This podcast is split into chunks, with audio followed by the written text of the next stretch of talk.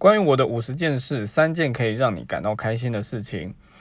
嗯，我是非常情绪化的人，所以三件可以让我感到开心的事情哦，很难呢。呃，不能说很难，应该说这件事情，比如说听歌这件事情，现在可能让我开心，但是在下一秒，因为某些元素，我就会马上觉得听歌是一个很烦躁的事情，所以很难说有什么可以让我明确、持久性的感到开心。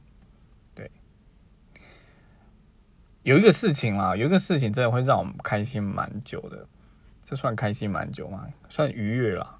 就是我去逗弄我的另外一半，我把我的快乐建筑在他痛苦之上，因为我觉得很有趣。